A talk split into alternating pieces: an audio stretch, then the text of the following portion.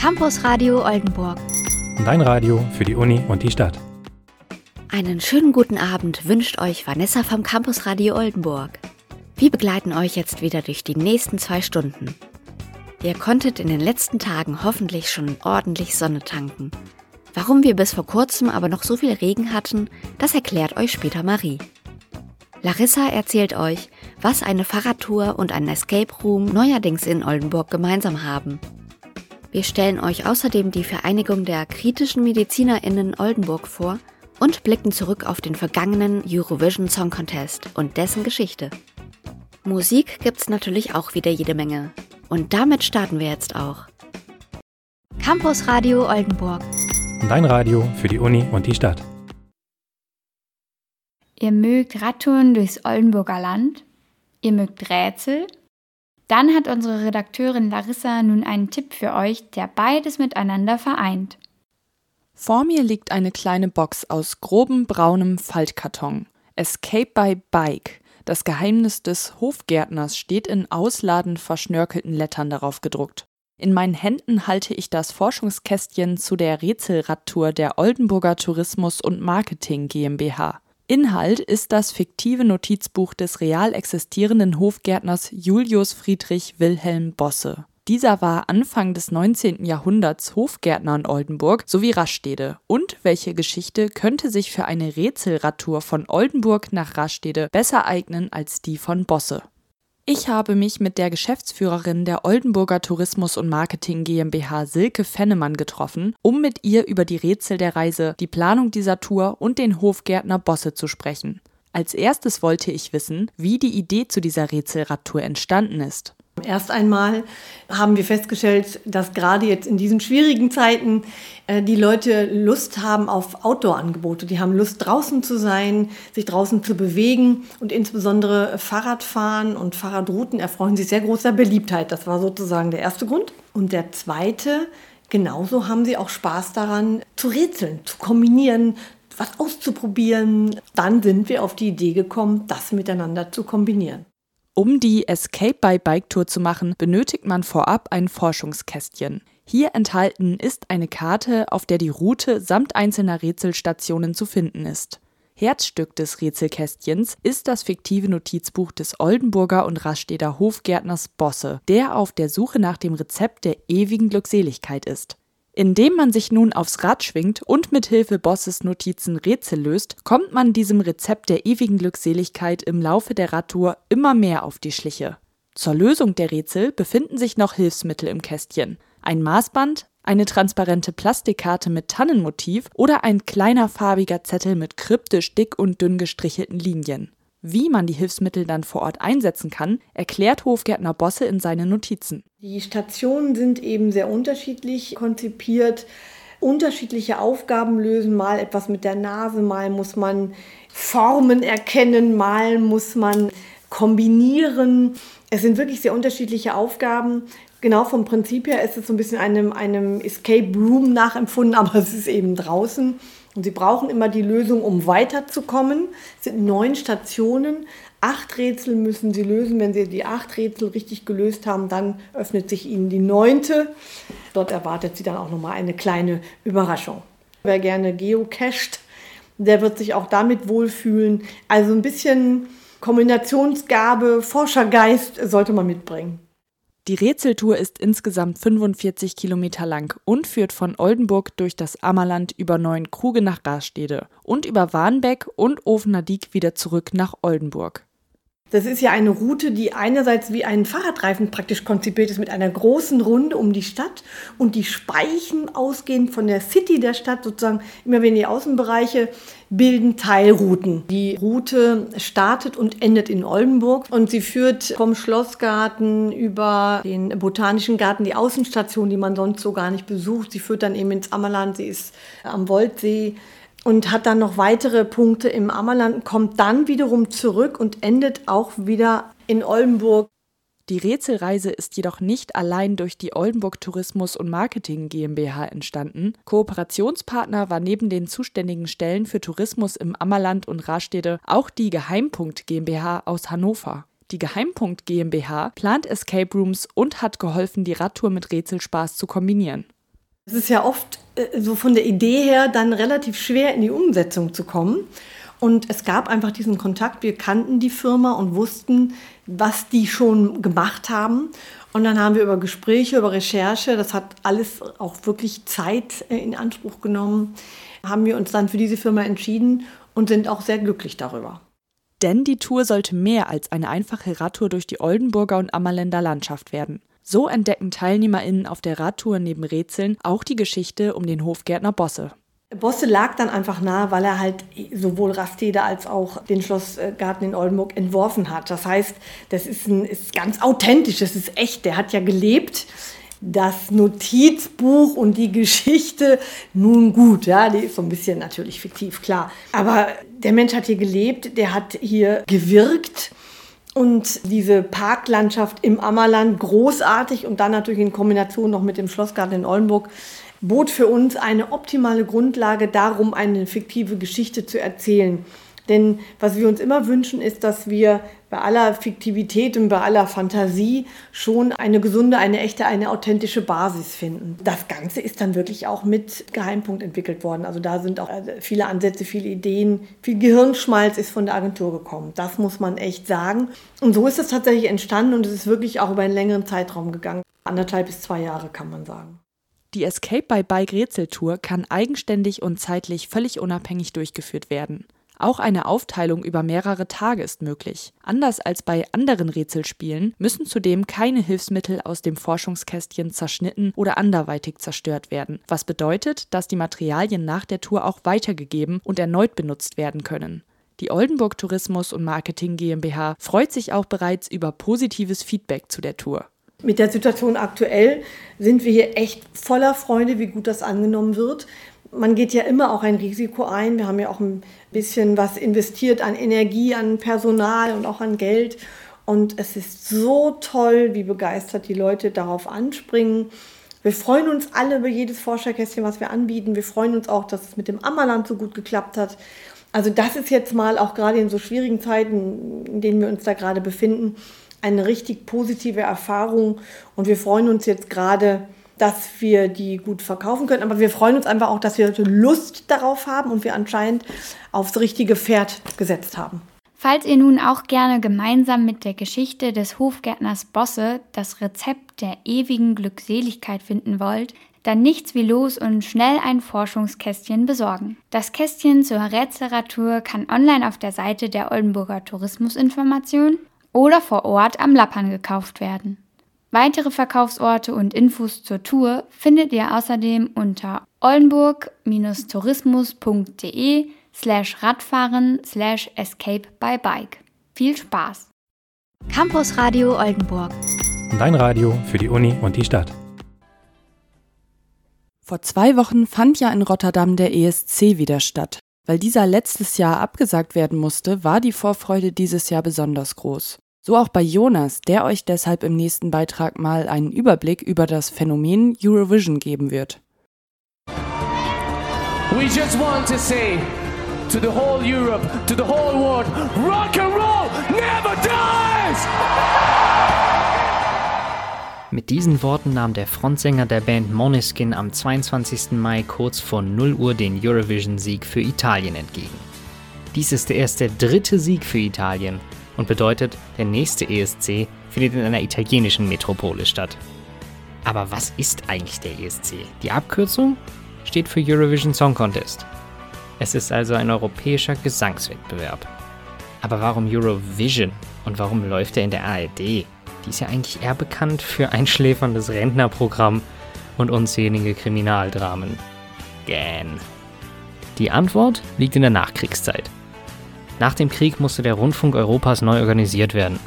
Nicht nur dafür Infrastruktur zerstört wurde, sondern auch, weil etwas Neues dazu kam, das Fernsehen. Besonders um dies international zu koordinieren und zu normen, gründeten westeuropäische Staaten im Jahre 1950 die Europäische Rundfunkunion. Westdeutschland trat 1952 bei.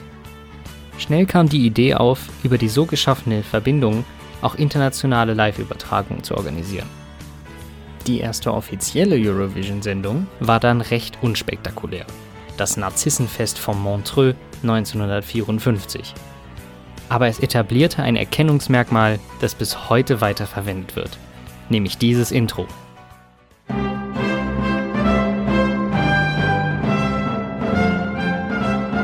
Diese kleine, aber markante Melodie ist die Eurovision-Fanfare und spielt vor jeder Eurovision-Sendung, so auch vor dem ESC.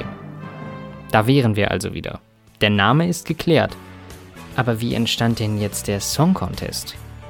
Dafür müssen wir zurück in das Jahr 1955, in die Schweiz. Dort war Marcel Bresoncon der Generaldirektor der Schweizer Rundfunkgesellschaft und war sehr angetan von einem anderen Musikfestival, dem Sanremo Festival. Das Sanremo Festival ist ein Wettbewerb, der seit 1951 jährlich vom italienischen Rundfunk RAI veranstaltet wird. Es ist mit der wichtigste Ort für die italienische Popmusik, denn die GewinnerInnen werden so italienweit bekannt. Dieses Festival inspirierte den Schweizer Bresoncon nun dazu, ein Festival für ganz Europa vorzuschlagen. Der Name damals noch Grand Prix Eurovision de la Chanson. Der Herr sprach Französisch. Auf Englisch Eurovision Song Contest. Die anderen Mitglieder der Rundfunkunion waren von dem Vorschlag so begeistert, dass sie ihn schon im nächsten Jahr umsetzten. Am Lago di Lugano im Tessin fand am 24. Mai 1956 der erste offizielle ESC statt. Sieben Länder nahmen teil: Belgien, Westdeutschland, Luxemburg, Frankreich, Italien, die Niederlande und die Schweiz. Die Veranstaltung setzte einige Dinge fest, die sich lange halten sollten. Die primäre Musikrichtung für die nächsten Jahre, Schlager und Chansons, und die Punktvergabe durch Jurys. Kurz darauf führte man die Regelung ein, dass das Gewinnerland der nächste Austragungsort würde. Seitdem ist viel passiert im ESC-Kosmos. Bis tief in die 70er dominierte der Schlager. Viele Schlagerlegenden erreichten dadurch internationale Bekanntheit, so zum Beispiel Udo Jürgens, der 66 mit Merci Chérie gewann. Auch die legendäre Popgruppe ABBA fand hier ihre erste große Bühne, als sie 1974 mit Waterloo gewannen. Ab diesem Zeitpunkt fand man vermehrt Popnummern im Programm. Deutschland gewann das erste Mal 1982 mit Nicoles Ein bisschen Frieden. Ab den 90ern wurden die Lieder diverser, ebenso die teilnehmenden Länder und das Publikum. War in den 60ern der ESC noch eine recht erwachsene Abendunterhaltungssendung, so wurde er nun immer mehr zu einer Familiensendung, aber auch zu einer Kulturveranstaltung der LGBTQ-Szene. Diese fand ab den 80ern immer größer Gefallen an der Show und macht heute einen großen Teil der Fangemeinde aus.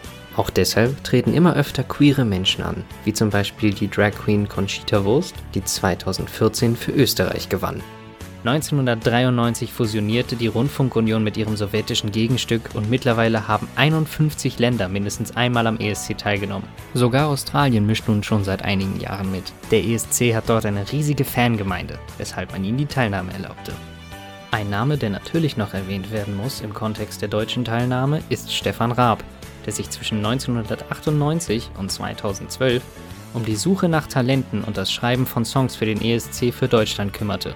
2000 trat er sogar selber auf und parodierte ganz nebenbei noch die ganze Veranstaltung mit Wadahade Dude da. Den Höhepunkt erreichte sein Engagement mit dem Sieg von Satellite, gesungen von Lena. Seitdem Raab sich zurückgezogen hat, konnte sich Deutschland leider nicht mehr wirklich behaupten. Ob das Zufall oder Zusammenhang ist, sei mal dahingestellt. Jetzt sind wir also wieder im Hier und Jetzt angekommen. Heute ist die ESC-Show größer als je zuvor. Es geht nicht mehr nur um Songs, sondern auch um die Show drumherum. Aufwendige Kostüme, krasse Choreografien und große Lichtinstallationen. Jedes Teilnehmerland hat eine Jury, die Punkte von 1 bis 12 vergibt. Danach kommt das Zuschauervoting. Dieses System hat besonders dieses Jahr für große Spannung gesorgt. Im Vorfeld wurde Malta als Favorit gehandelt. Nach den Jurypunkten lagen die aber nur noch auf Platz 3. Davor Frankreich auf Platz 2, die Schweiz auf Platz 1. Siegessicher grinste die Schweizer Delegation, auch als schon die ersten Zuschauerpunkte eintrudelten. Deutschland, Großbritannien, die Niederlande und Spanien bekamen ganze 0 Punkte vom Publikum. Dann der erste Hammer. Finnland, von der Jury nur auf Platz 11 gewählt, bekommt auf einen Schlag 218 Punkte für ihre New Metal Nummer und landen auf Platz 1. Und sie sind nicht die letzten. Kurz darauf bekommt die Ukraine für ihren Folk-Techno-Track Schum 267 Punkte, hat so 60 Punkte Abstand zum zweiten Platz. Dann ist Island auf Platz 1, aber nur für einige Minuten. denn dann bekommen Måneskin ihre Punkte. Die italienische Rockband mit dänischem Namen hatte die gesamte Arena zum Beben gebracht mit ihrem Song e Buoni, konnte aber im Vorfeld nur wenige Juries ganz von sich überzeugen. Frankreich, Spanien und Großbritannien gaben ihnen sogar null Punkte. Doch das Publikum war begeistert. 318 Punkte katapultierten die Band auf den ersten Platz. Diesen konnten sie dann auch halten, mit 25 Punkten Abstand zum Platz 2, Frankreich. Wenn man sich die Aufnahmen ansieht von der endgültigen Verkündung des Gewinners, möchte man meinen, Schlagzeuger Ethan hätte die Erleuchtung erhalten, so schockiert sah er aus. Dieser Eurovision war meiner Meinung nach der beste seit Jahren. Und Måneskin hat den ersten Platz wirklich verdient. Die Show war groß, Publikum super, die Songs allesamt besonders. Ich hoffe sehr, dass sich dieser Spirit auch in den nächsten Jahren hält und vielleicht gibt sich dann Deutschland ja auch mal wieder Mühe, einen guten Beitrag zu finden. Immerhin schauen rund 70 Millionen Deutsche zu. Da haben wir ja einiges gelernt. Jetzt seid ihr auf jeden Fall ready für die nächste ESC Watch Party. Und wer weiß, vielleicht hat Deutschland ja nächstes Jahr mehr Glück mit seinem Beitrag. Campus Radio Oldenburg. Dein Radio für die Uni und die Stadt. Es regnet, es regnet, die Erde wird nass. Das macht so doch momentan wirklich keinen Spaß. Seit Wochen haben wir kaum die Sonne gesehen und das, obwohl wir jetzt schon Juni haben. Warum ist es in diesem Jahr eigentlich so regnerisch und wann hört das wieder auf? Marie ist dieser Frage auf den Grund gegangen und hat sich für euch schlau gemacht. Und nun das Wetter. Hallo Opa. Ja, Tag ist das Bio auch so ein Schiedwetter. Den ganzen Mai ist das am Regnen. 76 Liter sind da all heruntergekommen. Kehr normal. Aber das haben wir auch früher schon gesagt. Donner im Mai führt guten Wind herbei. So ungefähr sieht das meistens aus, wenn ich mit meinem Opa, liebevoll Wetter Walter genannt, mal wieder telefoniere. Aber ja, Opa, auch ich habe schon gemerkt, dass es die ganze Zeit regnet. Ist ja nicht schwer zu übersehen. Mal ist es einfach nur grau, dann fisselt es, unterbrochen von Starkregenschauern und plötzlichen Hagelfluten sowie kurzen Gewittern. Bei dem Wetter schickt man wirklich keinen Hund vor die Tür. Ich meine, Oldenburg ist nun mal bekannt dafür, dass es hier nicht gerade wohlig warm und trocken ist, aber das fühlt sich mehr nach einem richtigen Monsun an. Wer hat da eigentlich seine Finger im Spiel? Tatsächlich sprechen einige Meteorologinnen und Meteorologen wirklich von einem Mai-Monsun, wenn auch nur sinnbildlich. Denn der anhaltende Regen in ganz Deutschland wohlgemerkt ist für den Monat Mai eigentlich gar nicht so richtig typisch. Unbeständiges, launisches Wetter sagt man schließlich eher dem April nach. Um zu verstehen, woher das Schiedwetter bei uns kommt, müssen wir uns erstmal etwas genauer anschauen, wie Regen überhaupt entsteht und was dazu führt, dass der Himmel sich aus Kübeln ergießt. Die Basics haben wir eigentlich alle schon mal in der Schule gelernt. Die Sonne erwärmt die Wassermassen auf der Erde und das Wasser verdunstet und steigt in Form von kleinen Tröpfchen auf. Dort oben kühlt sich der Wasserdampf wieder ab und kondensiert. Gesammelt bilden Millionen von Wassertropfen dann eine Wolke. Ist die Luft um die Wolke herum kalt, sammeln sich dort immer mehr Tröpfchen, die sich zu größeren, schwereren Tropfen verbinden und schließlich als Niederschlag auf die Erde fallen. Aber warum regnet es manchmal so viel und dann wieder lange Zeit gar nicht? Schauen wir uns die Wetterlage im Frühling an. Der kalte Winter ist überstanden und die Erde beginnt sich langsam wieder zu erwärmen. Dabei werden verschiedene Regionen allerdings unterschiedlich schnell erwärmt. Und genau das ist der Motor für die Entstehung von Hoch- und Tiefdruckgebieten. Dort, wo die bodennahe Luft durch die Sonneneinstrahlung wärmer ist als die oberen Luftschichten, steigen die Wassertröpfchen zusammen mit der warmen Luft auf. Durch die aufsteigende Luft sinkt der Luftdruck am Boden und es entsteht ein Tiefdruckgebiet.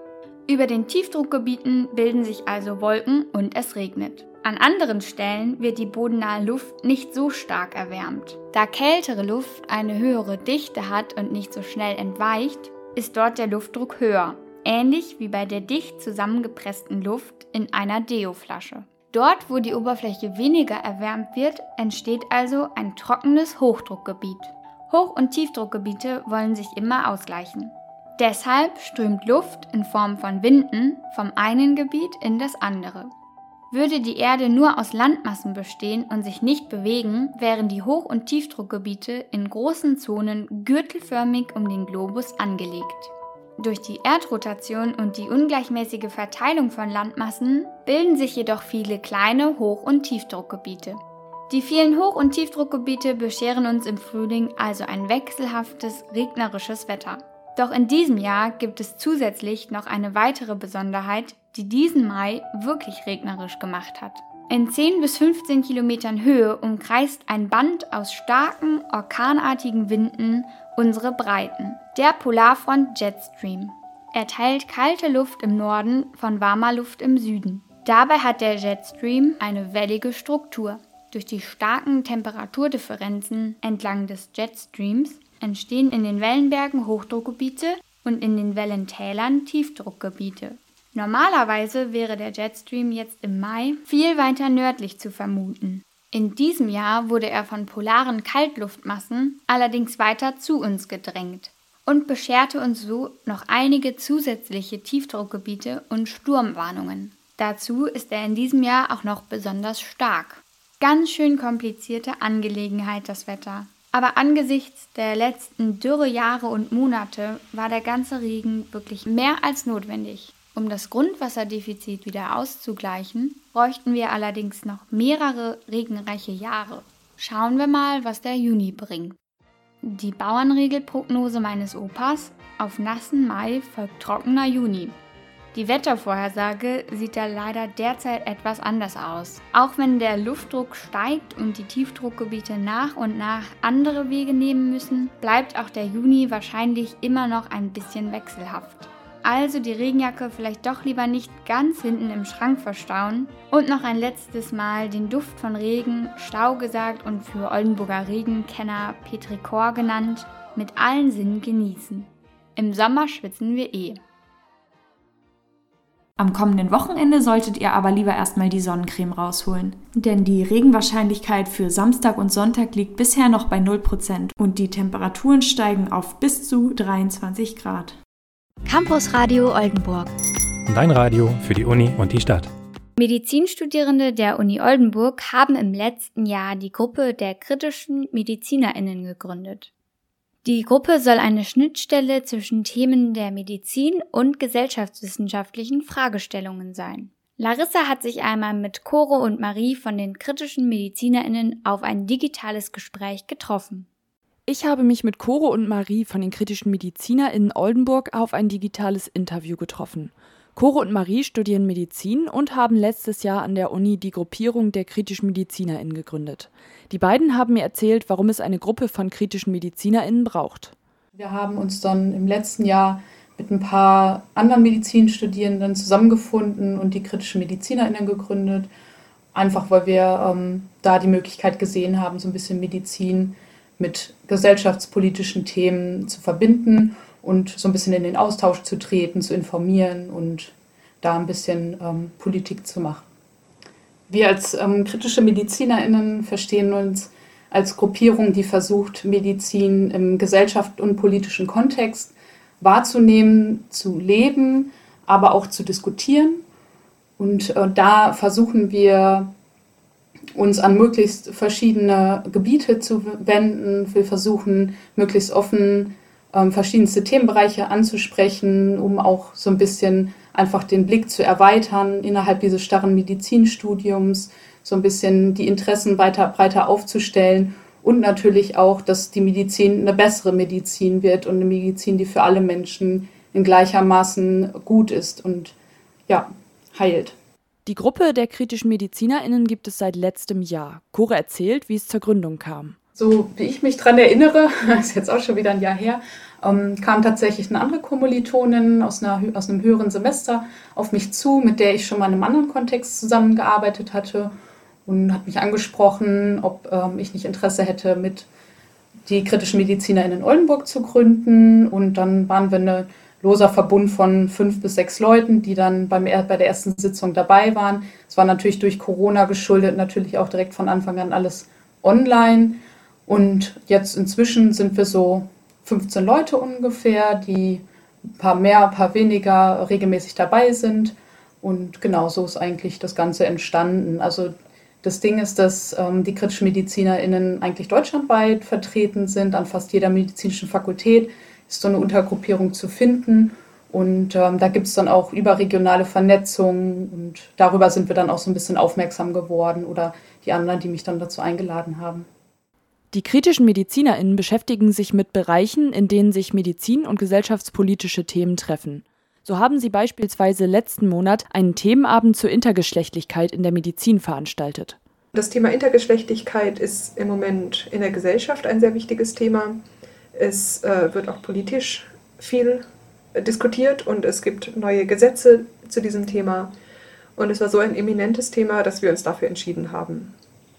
Genau, und dann haben wir noch zufällig äh, auf Arte, Coro und ich, eine Dokumentation zum Thema Intergeschlechtlichkeit gesehen. Und das haben wir dann auch so ein bisschen zum Anlass genommen, da dann einen Themenabend draus zu gestalten, wo wir dann ähm, quasi eine Zweiteilung des Themenabends vorgenommen haben. Einmal haben wir eine Filmvorführung gemacht und ähm, im zweiten Teil hatten wir dann noch Besuch dabei, der uns ähm, dann so ein bisschen was genauer über die Thematik erzählt hat, weil er so ein bisschen in der intergeschlechtlichen Szene unterwegs ist und ähm, die so ein bisschen politisch vertritt. Genau, das war Martin Rogens von dem queeren Netzwerk Niedersachsen. Und wir alle haben viel gelernt, viel mit herausgenommen. Das Ziel war, eine Haltung gegenüber Menschen, die intergeschlechtlich sind, zu finden. Und für uns irgendwie eine Haltung daraus zu finden, dass wir einfach auch mehr Wissen, mehr Einfühlsamkeit bekommen und das, würde ich sagen, hat durchaus geklappt. Aber neben der Bildungsarbeit setzen die kritischen MedizinerInnen auch Projekte in Person um. So organisieren sie eine Art Begleitservice für Geflüchtete, wo diese zu Ärztinnen begleitet werden. Also bisher war es so, dass ein paar von uns bei einem Treffen dabei waren äh, zum Thema Blankenburg, wo sehr viele Geflüchtete auch waren, die gesprochen haben. Und die haben dann die Bitte geäußert, dass wir sie zu Arztbesuchen begleiten. Und das Gleiche gilt auch bei IBIS. Das ist eine Organisation in der Nähe vom Bahnhof in Oldenburg, die sich um geflüchtete Menschen kümmert, die auch die gleiche Idee hatten, dass wir da helfen könnten.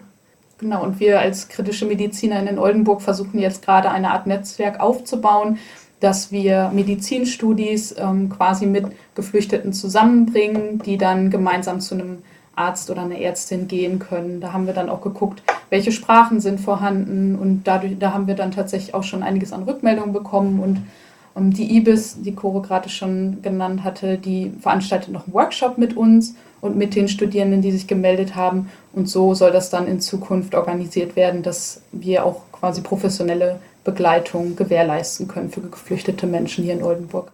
Aktuell sind nur Medizinstudierende bei den kritischen MedizinerInnen. Die Gruppe ist aber offen für alle, die sich mit diesen Themen beschäftigen möchten.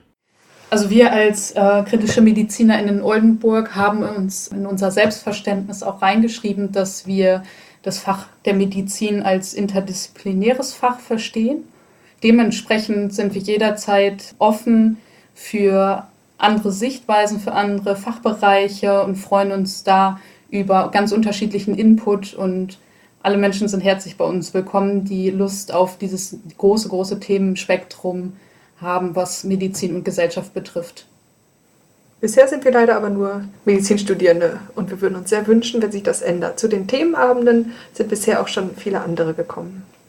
Ja, wir freuen uns über alle Menschen, die vorbeikommen wollen, die Lust haben mitzumachen, die Lust haben mitzudiskutieren, die auch Interesse haben, selber Themen mit einzubringen.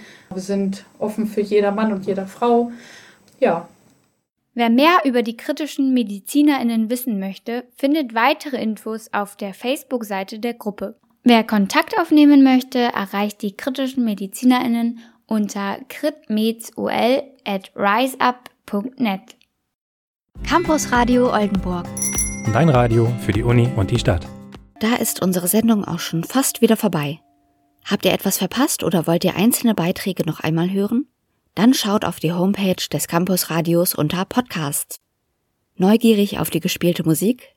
Dann hört euch durch die Playlists in unserem Spotify-Account unter dem Namen Campus Radio Oldenburg. Die Sendungsproduktion und Musikredaktion hat Larissa übernommen.